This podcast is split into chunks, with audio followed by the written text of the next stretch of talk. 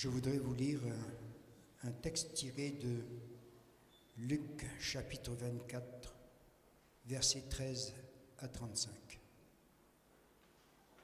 Ce même jour, deux disciples se rendaient à un village appelé Emmaüs, qui se trouvait à environ deux heures de marche de Jérusalem.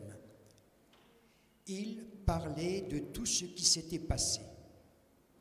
Pendant qu'ils parlaient et discutaient, Jésus lui-même s'approcha et fit route avec eux. Ils le voyaient, mais quelque chose les empêchait de le reconnaître. Jésus leur demanda, De quoi discutez-vous en marchant? Ils s'arrêtèrent, tout attristés. L'un d'eux, appelé Cléopas, lui dit, Es-tu le seul habitant de Jérusalem qui ne sache pas ce qui s'est passé ces derniers jours? Quoi donc leur demanda-t-il. Ils lui répondirent, Ce qui est arrivé à Jésus de Nazareth, c'était un prophète puissant. Il l'a montré par ses actes et par ses paroles devant Dieu et devant tout le peuple. Les chefs de nos prêtres et nos dirigeants l'ont livré pour le faire condamner à mort et l'ont crucifié. Nous avions l'espoir qu'il était celui qui devait délivrer Israël. Mais en tout cela, c'est aujourd'hui le troisième jour depuis que ces faits se sont arrivés. Quelques femmes de notre groupe nous ont frappés de stupeur, il est vrai. Elles se sont rendues tôt ce matin au tombeau, mais n'ont pas trouvé son corps. Elles sont revenues nous raconter qu'elles avaient eu une vision des anges qui leur ont déclaré qu'il est vivant. Quelques-uns d'entre nous sont allés au tombeau et ils l'ont trouvé tout comme les femmes l'avaient dit, mais lui, ils ne l'ont pas vu. Alors Jésus leur dit, gens sans intelligence, que vous êtes lents à croire tout ce qu'ont annoncé les prophètes. Ne fallait-il pas que le Christ souffre ainsi avant d'entrer dans sa gloire? Puis il leur expliqua ce qui était dit à son sujet dans l'ensemble des Écritures, en commençant par les livres de Moïse et en continuant par tous les livres des prophètes. Quand ils s'approchèrent du village où ils se rendaient, Jésus fit comme s'il voulait poursuivre sa route. Mais ils le retinrent avec insistance en disant, Reste avec nous, car le jour baisse déjà et la nuit approche. Il entra donc pour rester avec eux. Il se mit à table avec eux, prit le pain et dit une prière de bénédiction. Puis il leur partagea le pain et le leur donna. Alors leurs yeux s'ouvrirent et ils le reconnurent, mais il disparut de devant eux. Ils se dirent l'un à l'autre, N'y avait-il pas comme un feu qui brûlait au-dedans de nous quand il nous parlait en chemin et nous expliquait les Écritures? Ils se levèrent aussitôt et retournèrent à Jérusalem. Ils y trouvèrent les onze disciples réunis avec les autres qui disaient, Le Seigneur est vraiment ressuscité, il est apparu à Simon. Et eux-mêmes leur racontèrent ce qui s'était passé en chemin et comment ils avaient reconnu Jésus au moment où ils partageaient le pain. Amen. Merci Sébastien. Cinq hommes qui sont aveugles se trouvent devant un éléphant. On les demande de toucher l'éléphant et de décrire ce qu'il ressent. Le premier homme touche le côté de l'éléphant et dit Mais un éléphant, c'est comme un mur. Le deuxième touche sa jambe. Il a dit ben, L'éléphant, c'est comme un arbre. Le troisième, devant l'éléphant, touche ses défenses. Il dit Mais l'éléphant, c'est comme un javelot. Un autre touche la trompe de l'éléphant et dit, mais l'éléphant, c'est comme un serpent. Le dernier touche, il arrive à attraper les oreilles. Il dit, l'éléphant est comme un éventail. Quand nous voyons pas du tout, ou même un peu, nous interprétons les choses, ce que nous ressentons, et souvent, c'est une part de vérité, mais c'est jamais toute la vérité. Si on met ensemble un mur, un arbre, un javelot, un serpent et un éventail, on n'arrive pas à fabriquer un éléphant, on est d'accord. Mais on arrive à comprendre la chose. Que notre vision naturelle soit guidée par une foi surnaturelle en Jésus-Christ. Nous sommes dans une période particulière dans notre vie, et comme ces cinq hommes qui sont aveugles devant un éléphant, nous ne voyons pas tout ce qui se passe. Ils ne vont pas comprendre tout ce qui se passe autour de nous. Nous pensons et nous pouvons apercevoir des choses, mais nous n'avons pas la révélation complète de ce qui est en train de se passer. Voyons comment ce texte que Sébastien a lu peut nous aider aujourd'hui dans notre foi quotidienne. Petit rappel du point de départ. Nous sommes le dimanche de la résurrection.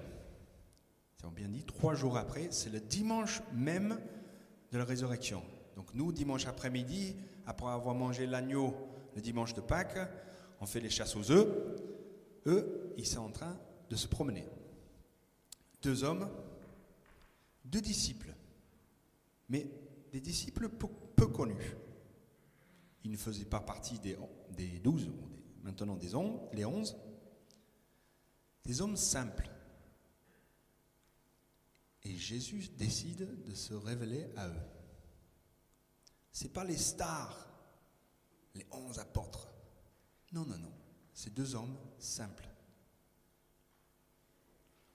Nous savons que connaît un des, deux noms, Cléopas, et certaines traditions veulent que ce soit même l'oncle de Jésus, le frère de Joseph, donc l'oncle de Jésus.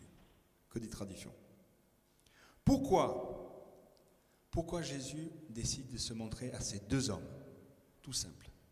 Vous savez que Dieu, il ne fait rien par hasard, il fait ce qu'il veut. Déjà, ça, c'est la première réponse. Pourquoi il décide de se révéler à ces personnes? Parce que c'est sa volonté.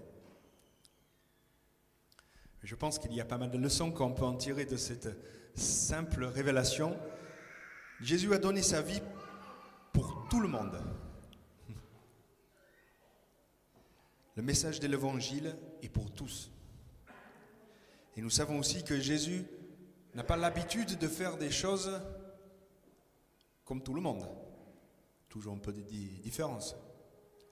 Je pense qu'aussi Jésus, il avait envie d'enfoncer le clou sur ce principe d'unité et de discrimination pour dire, mais finalement, moi je suis venu pour unir tout le monde. Peu importe l'origine, peu importe d'où vous venez, peu importe qui vous êtes, je suis là, j'ai donné ma vie pour toi. Vous savez que Aujourd'hui, on parle de tous les, mouvements pour l'unité et pour la, contre les discriminations. Et cette discrimination, c'est quelque chose qui n'est pas de Dieu, c'est une honte. Tous ces mouvements, ils trouvent leur source et l'origine dans le ministère de Jésus, qui a mis tout le monde à plat et qui dit que j'ai donné ma vie pour tout le monde, nous tous. Donc Jésus, ces deux hommes qui se promènent, des hommes simples, et on voit à travers le texte l'état de leur vie spirituelle et physique. Ils avaient perdu tout espoir. Tout espoir. Vous savez, ils croyaient que Jésus c'était un grand prophète. Ils n'avaient pas eu la révélation que c'était le Messie. Mais ils pensaient, ils avaient espoir que peut-être cet homme, c'était le Messie. Il y a un peut-être. Mais maintenant, il était mort. Et en plus, on ne trouve pas son corps. Il est mort par crucifixion.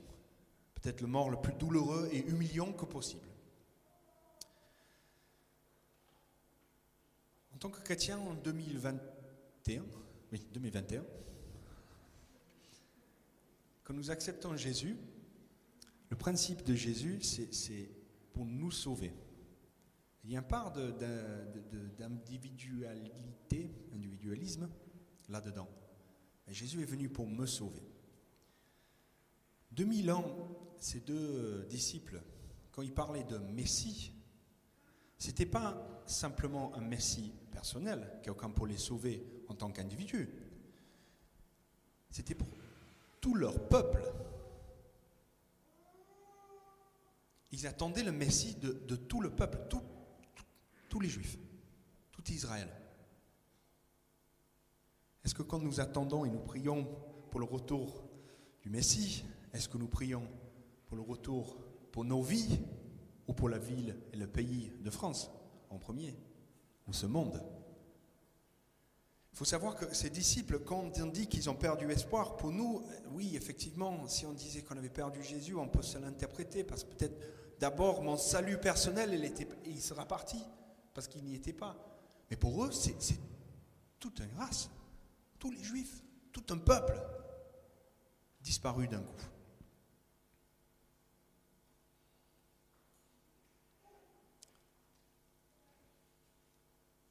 tous leurs écrits, toute leur histoire montrait ce point.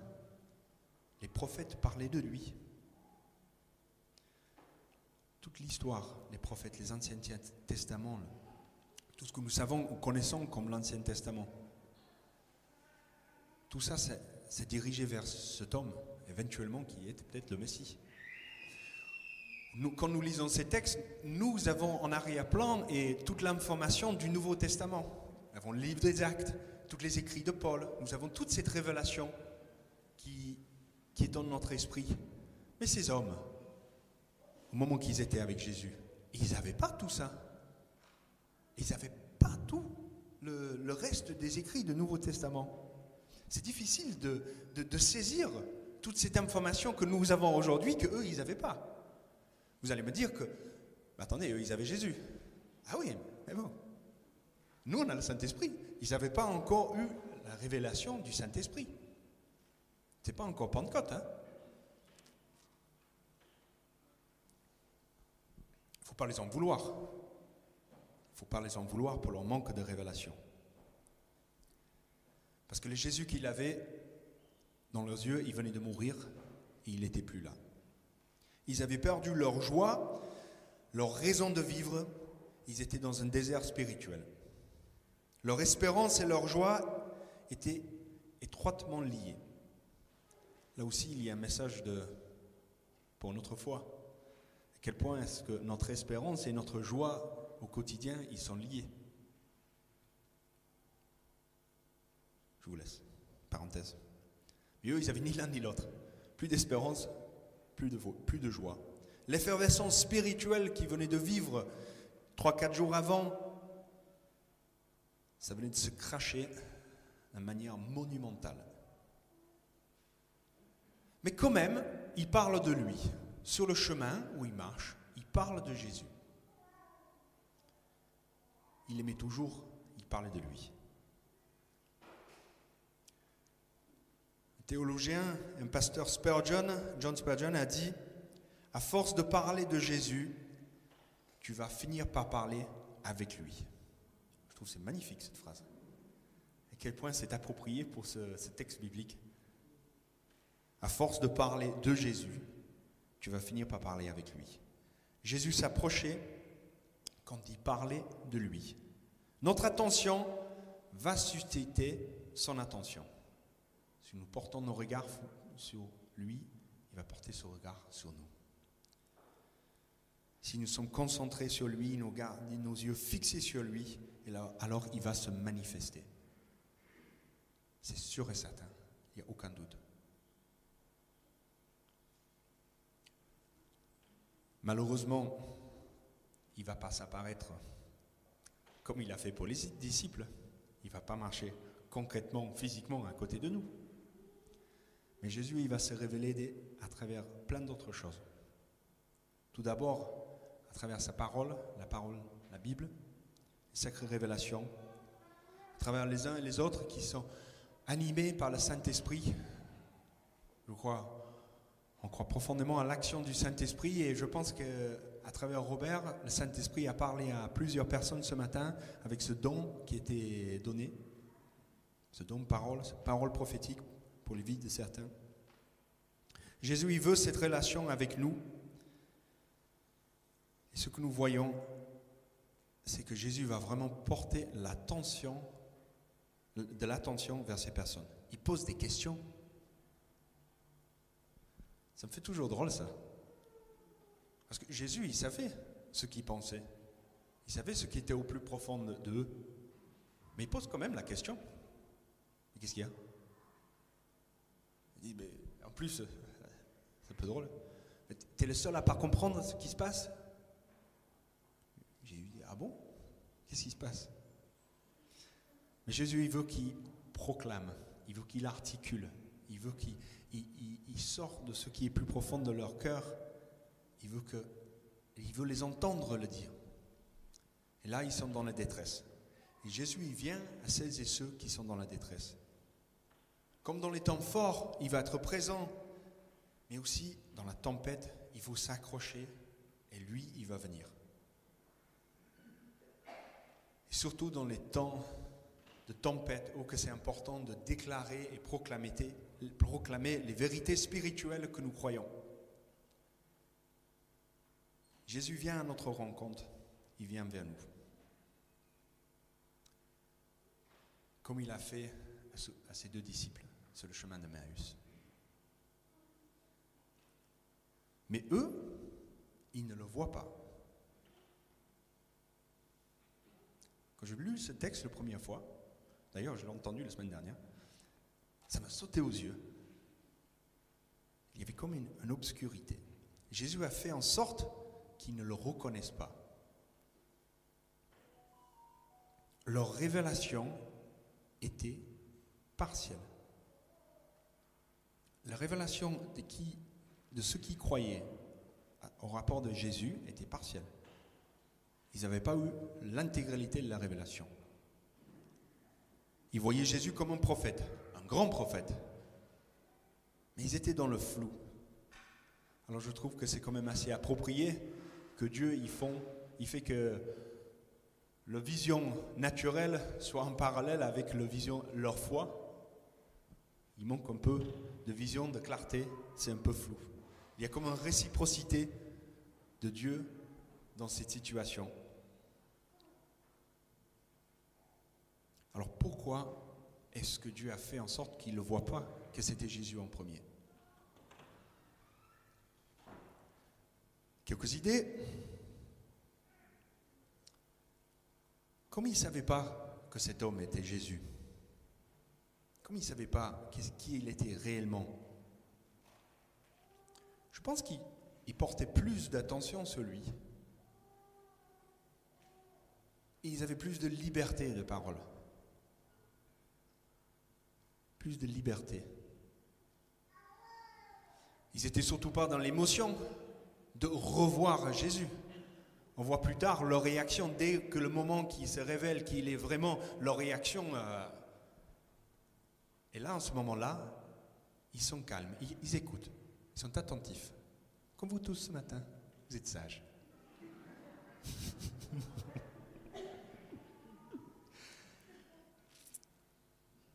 ils parlaient vraiment. Ce qu'ils disaient, ce qu'eux ils disaient, c'était vrai. Je pense qu'ils avaient cette liberté.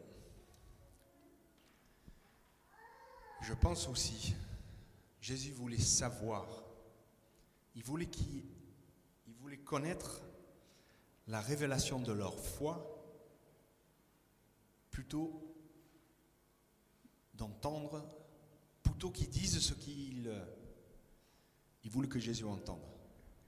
Vous savez, des fois, on rencontre les personnes et on ne dit pas toute la vérité. On dit une partie de vérité qui va plaire aux personnes qui est devant nous.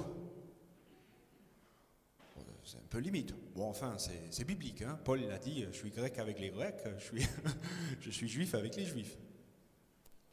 Je pense que Jésus, il voulait vraiment savoir où ils en étaient avec leur foi. il les poussait à regarder et à voir l'avenir avec les yeux de leur foi plutôt que les yeux physiques.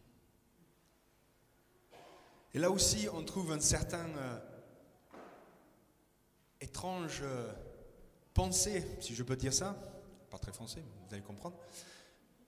Si nous connaissons, si vous connaissez un peu plus la, parole de Dieu, il y a beaucoup d'exemples que tout le long, Jésus il empêche ou il dit aux personnes, ne me dis pas qui je suis. Garde ça pour vous, le moment. Pense au nombre de fois que Jésus dans les évangiles va demander à certains de se taire. Mais après, un nombre de personnes aussi qui va se révéler. Il y a même un moment qui va enlever les écailles sur les yeux.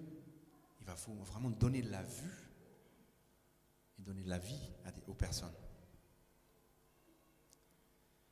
Dieu empêche leur vision, mais par leur foi. Et là aussi, ces deux bonhommes, ils viennent de vivre un traumatisme monumental. Parce que tout ce qu'ils ont, ils avaient croyé aller se passer avec Jésus,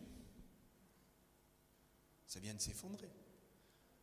Et là, j'ai envie de dire, nous sommes, alors pas du tout dans le même, euh, dans le même dynamique, on est d'accord, ni le même niveau, mais le monde entier vient de vivre un traumatisme.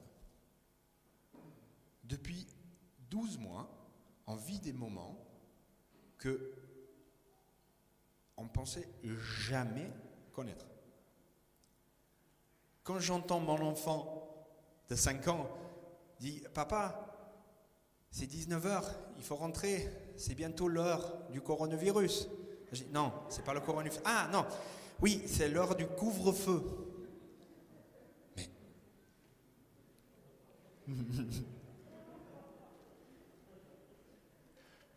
Un enfant, mon enfant, mon fils de 5 ans, dans un pays européen, en 2020, dit c'est l'heure du couvre-feu. C'est fou, hein? Je sais pas si. D'ailleurs, c'est une pensée que j'ai depuis 6 euh, ou 7 mois je pense que l'Église va besoin d'avoir une unité de traumatologie au sein de l'Église. Vous savez qu'on parle des églises hôpitaux, ou hôpital, hôpitaux, un des deux. Mais je pense qu'il y a un moment d'autre que spirituellement et physiquement, il va falloir à l'Église avoir des spécialistes au sein de l'Église pour gérer ces situations et avoir des unités de traumatologie dans l'Église. Je ne sais pas comment on va les appeler, mais...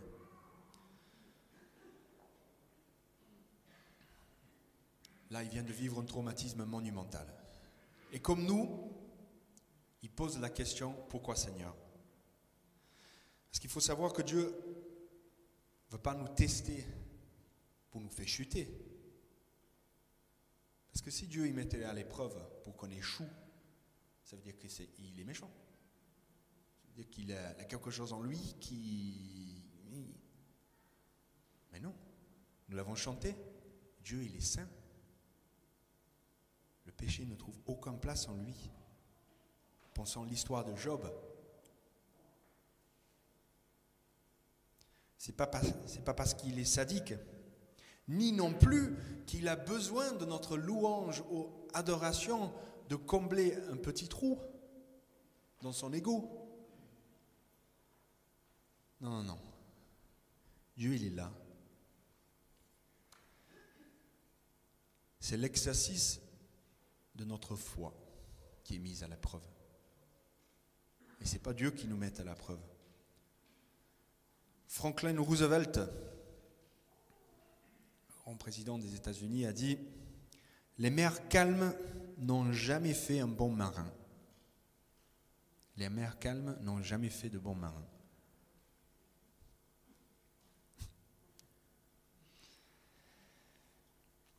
Ils sont dans cette situation de trauma. Et quelle est la réaction de Jésus? Là, c'est juste top. Verset 25. Que vous êtes stupides, ou gens sans intelligence, que vous êtes lents à croire tout ce qu'ont annoncé les prophètes. Bon, on peut dire que Jésus n'a pas fait d'école de management.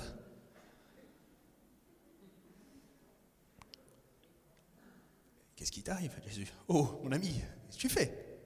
Il insulte leur intelligence, leur rapidité à comprendre et leur discernement. Boum, ça c'est classé. Je pense que c'est le début d'un petit coup de jus d'électricité pour qu'ils puissent entendre la suite. Le foi en Jésus-Christ n'est pas factuel ni émotionnel, c'est une réalité d'une vie bâtie sur le roc. Croire et comprendre sont les affaires de notre intelligence, mais aussi de notre cœur. Il faut qu'il y ait un changement spirituel qui s'opère dans le cœur afin de devenir un disciple de Jésus-Christ. C'est-à-dire que ces hommes, ils avaient plein de faits, ils connaissaient les informations, les récits, ils avaient passé du temps avec Jésus, mais n'y a pas eu encore ce changement. Est-ce que c'est de la frustration que Jésus y parle? Je pense que c'est le désespoir et de vérité, que vous êtes lent à croire tout ce qui ont annoncé les prophètes.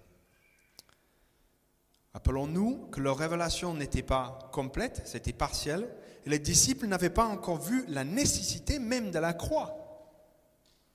Parce que Jésus va enchaîner, verset 26, ne fallait-il pas que le Christ souffre ainsi avant d'entrer dans sa gloire? Puis il leur expliqua ce qui était dit à son sujet dans l'ensemble des Écritures, en commençant par les livres de Moïse et en continuant par tous les livres des prophètes. Le trajet était long, hein?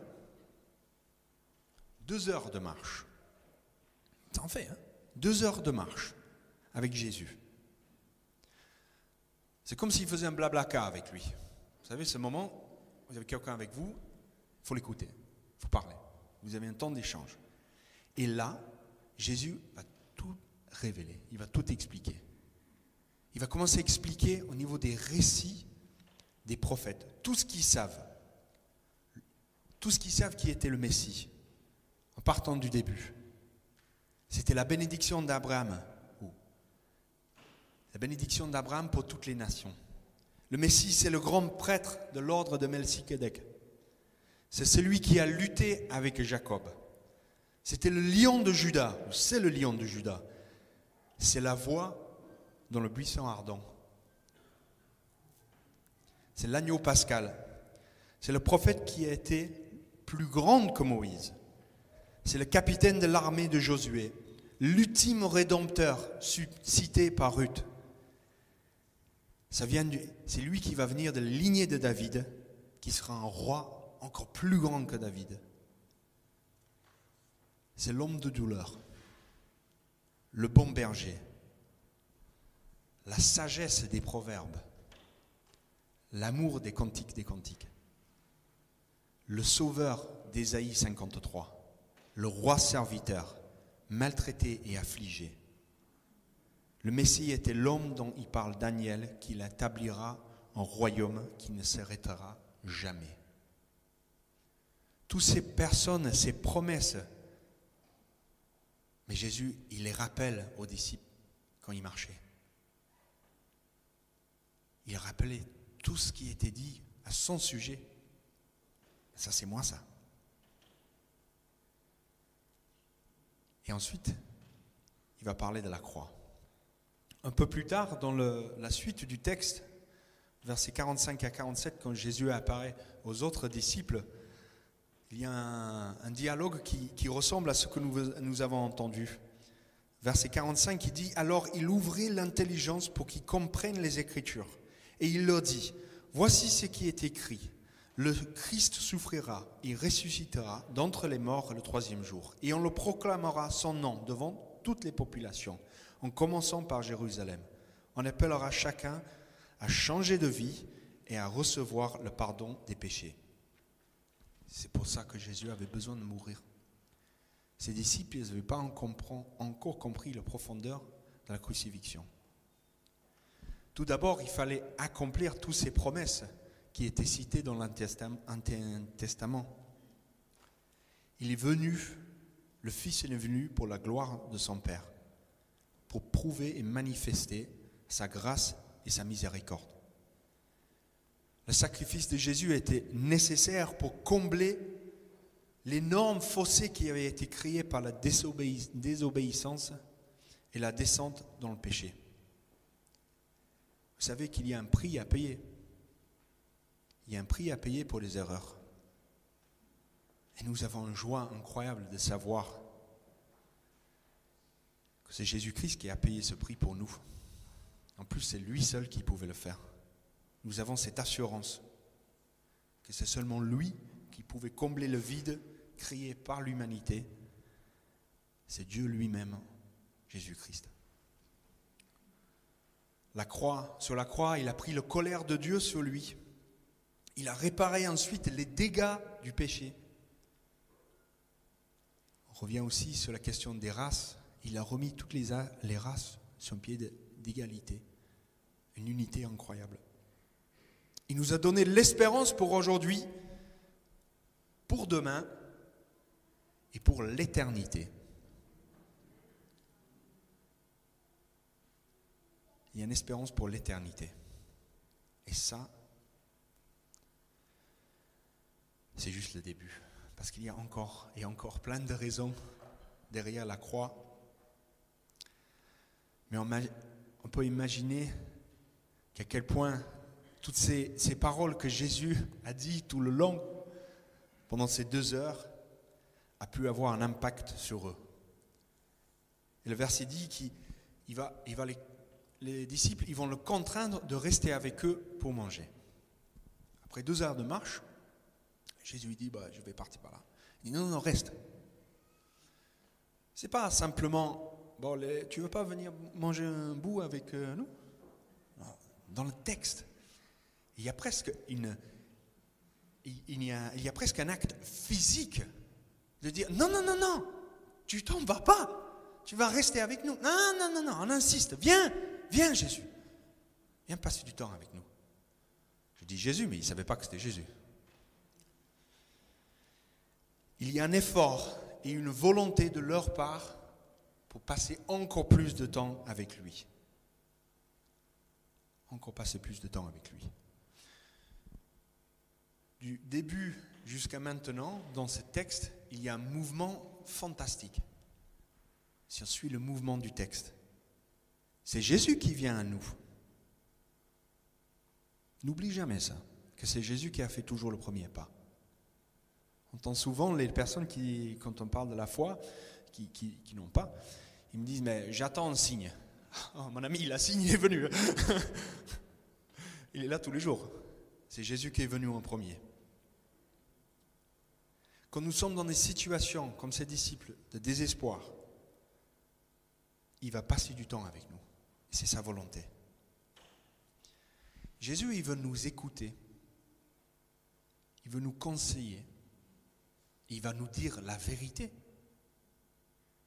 Comme qu'il était brut de décoffrage avec ses, disciples. Il, il veut nous dire la vérité. Il veut se révéler la vérité. Et puis, il veut se révéler davantage. Si nous prenons le temps de l'écouter, comme ses disciples que notre vision surnaturelle soit guidée par une foi surnaturelle en Jésus-Christ. Et ensuite, lors du repas, Jésus va choisir le moment pour se révéler. Ce n'est pas ce moment qu'il va partager au niveau du repas, qui est un moment de bénédiction et de prière, ce n'est pas un partage de la scène. Hein. Tout d'abord, il n'y a pas de vin, hein, ce n'est pas marqué qu'il y a du vin, mais c'est aussi une tradition dans les milieux juifs de, rompre le pain avant le, le repas et de prier, d'avoir un temps de bénédiction avant. Normalement, c'était les hôtes de la maison qui le faisaient. Mais là, eux, ils disent, Jésus, fais-le. Verset 30 à 31, il se mit à table avec eux, prit le pain et dit une prière de bénédiction. Puis il partagea le pain et il leur donna. Alors leurs yeux s'ouvrirent et ils reconnurent mais il disparut de devant eux. Jésus se révèle dans les moments de proximité et d'intimité et de partage avec lui.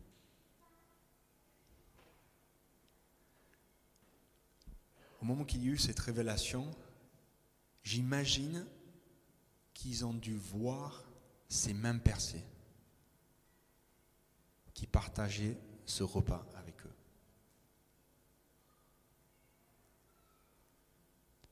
Jusque maintenant, ils n'ont pas dû le remarquer. Ils étaient aveuglés.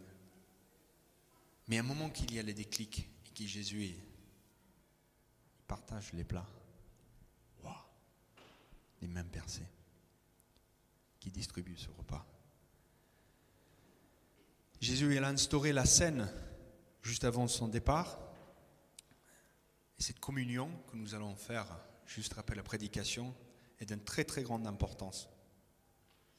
Ce que nous vivons dans Luc 24, ce n'est pas la même chose que Matthieu 26. C'est fort, par contre, c'est très fort en symbolisme. C'est très fort en symbolisme. Avant, leurs yeux étaient contraints.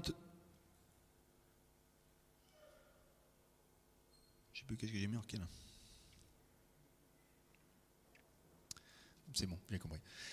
Avant, Dieu a contraint les yeux, il les a aveuglés pour pas voir. Ensuite, il a permis qu'ils voient. L'équipe de louange peut s'approcher. Merci. Jésus, il y a le moment que il les empêche de voir et après, il permet, avec une explication, tout ce temps de description, il permet qu'ils voient, qu'ils ouvrent les yeux. Il y a une révélation. La réaction des, disciples, à ce moment-là, ils disent, n'avait-il pas comme un feu qui brûlait au-dedans de nous quand il nous parlait en chemin, en nous expliquait et en nous expliquant les Écritures. Un feu qui brûlait en nous. Oh, que ça devait être bon. Que ça devait être bon d'entendre parce que, comme moi je récite, j'ai récité tous ces, que j'étais en train d'écrire toutes les différentes promesses de tirer de l'Ancien Testament, déjà ça me donnait quelque chose, une chair de poule. Il y a un moment que je récite, je ne sais pas qu'est-ce que ça vous fait, mais entendre toutes les promesses que Jésus a accomplies, toutes les choses que depuis des centaines d'années on dit que ça va arriver, mais il est là, il est venu, il a donné sa vie pour nous. Et toutes ces promesses qui viennent avec l'obéissance et l'engagement avec Jésus-Christ, l'assurance d'une vie où nous serons plus seuls, l'assurance d'avoir le Saint-Esprit avec nous, l'assurance d'une vie avec lui dans l'éternité. Ça, si ça ne vous fait pas chaud au cœur, il y a un problème. Parce que cette assurance de vie éternelle avec lui, c'est juste magnifique. C'est juste magnifique. Et on voit dans ce texte, il y a quelque chose qui m'interpelle, où j'ai envie de dire, le voyage compte. Sur euh, Facebook, euh, Instagram, les différents réseaux sociaux, euh, etc., ou même dans les publicités à la télé, souvent pour les personnes qui vont perdre beaucoup de poids, tu as une photo avant et une photo après. Mais en fait, mais ça m'a toujours interpellé ça. Le résultat, oui, d'accord, super. Mais, le, voyage, l'engagement, le besoin de lutter, surtout contre le faim, quand on veut perdre du poids. Mais le voyage et l'aventure avec le Christ comptent. Il faut tous les jours lutter. La foi avec Jésus-Christ et être un chrétien aujourd'hui, c'est un voyage. Et c'est un magnifique voyage parce qu'il nous accompagne. Il est à côté de nous, il nous parle, il nous explique tout ce qui a été avant. Il nous donne une direction où il dit, on va aller dans ce sens-là. Viens, suis-moi. Il est derrière nous pour nous protéger des ennemis. Et ce qui est formidable, parce qu'il est tout autour là, mais il est là-bas au fond aussi. Parce que c'est vers lui que nous voulons aller. C'est vers lui que nous voulons marcher. Et là, je termine avec cette phrase magnifique. Quatre mots. Ils se levèrent aussitôt. Qu'est-ce que nous faisons avec notre foi, avec cette révélation? Aujourd'hui, et c'est une question que je m'inclus dans la question. Aujourd'hui, qu'est-ce qu'on fait? Vous avez eu la révélation, vous avez accepté, qu'est-ce que vous faites avec? Qu'est-ce que vous faites avec? Est-ce que nous réagissons dans ces disciples? Parce qu'ils se levèrent aussitôt dans les textes originaux, on comprend que c'est pas, ben, on va finir le repas, petit café à la fin, une fois qu'on a fait la sieste, on y va, tranquillou, tout va bien. Non, non, non. C'est attends, on y va. On y va. Ils se levèrent aussitôt pour se mettre en action, pour partager et pour témoigner de Jésus-Christ, notre Seigneur et notre Sauveur. Et je vous invite à vous lever. Nous allons chanter ensemble, Ouvrez les yeux de mon cœur, Seigneur. Et en même temps que nous chantons, que ce soit un moment d'application, que nous appelons la révélation du Saint-Esprit, la révélation de Jésus-Christ dans nos vies, et un engagement de s'engager et aller plus loin avec lui. Amen.